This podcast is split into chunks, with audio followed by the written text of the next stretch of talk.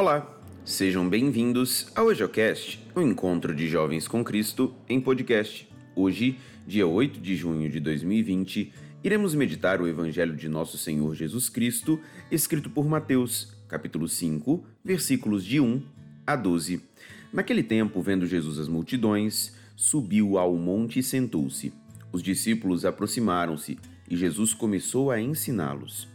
Bem-aventurados os pobres em espírito, porque deles é o reino dos céus. Bem-aventurados os aflitos, porque serão consolados. Bem-aventurados os mansos, porque possuirão a terra. Bem-aventurados os que têm fome e sede de justiça, porque serão saciados. Bem-aventurados os misericordiosos, porque alcançarão misericórdia. Bem-aventurados os puros de coração, porque verão a Deus.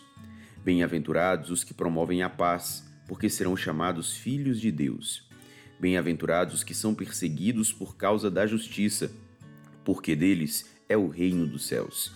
Bem-aventurados sois vós, quando vos injuriarem e perseguirem, e mentindo, disserem todo tipo de mal contra vós, por causa de mim. Alegrai-vos e exultai, porque será grande a vossa recompensa nos céus do mesmo modo, perseguiram os profetas que vieram antes de vós. Palavra da salvação, glória a vós, Senhor. Acerca da leitura de hoje, ouviremos uma breve reflexão feita pelo diácono Marcos Mascarenhas, da paróquia São Sebastião, em Taguatinga, no Distrito Federal. Meus caríssimos irmãos e irmãs, estamos hoje na segunda-feira, décima semana do tempo comum, do Evangelho de São Mateus, seus versículos do capítulo 5, versículos de 1 ao 12. Muito bem. São Mateus hoje nos mostra, nesta belíssima catequese que Jesus faz, as bem-aventuranças. Note que as bem-aventuranças, elas são dirigidas a aqueles não que sejam vítimas, mas as bem-aventuranças elas são dirigidas a todos, aqueles, a todos aqueles que amam a Deus, todos aqueles que trilham os seus caminhos e, portanto, sofrem as consequências disso. As perseguições, as injúrias, as injustiças que se sofrem não são por nossas próprias atitudes, são das atitudes daquele que, daqueles que seguem, daqueles que buscam fazer a vontade de Deus.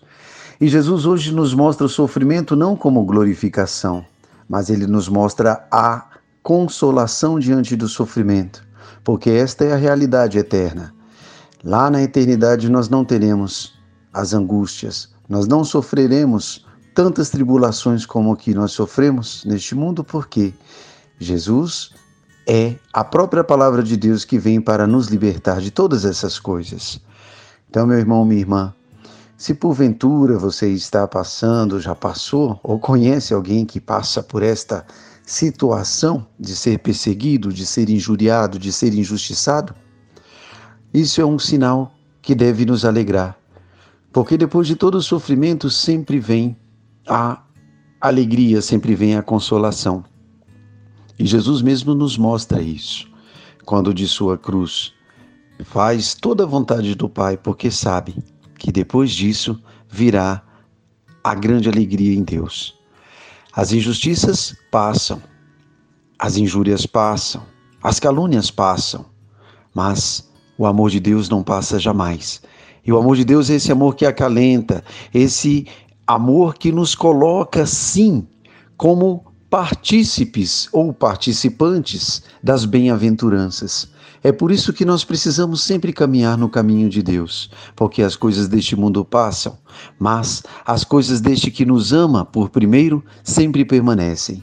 Em nome do Pai e do Filho e do Espírito Santo. Que a palavra de Deus possa abençoar o nosso dia, iluminar os nossos pensamentos e fortalecer a nossa fé. A paz de Cristo.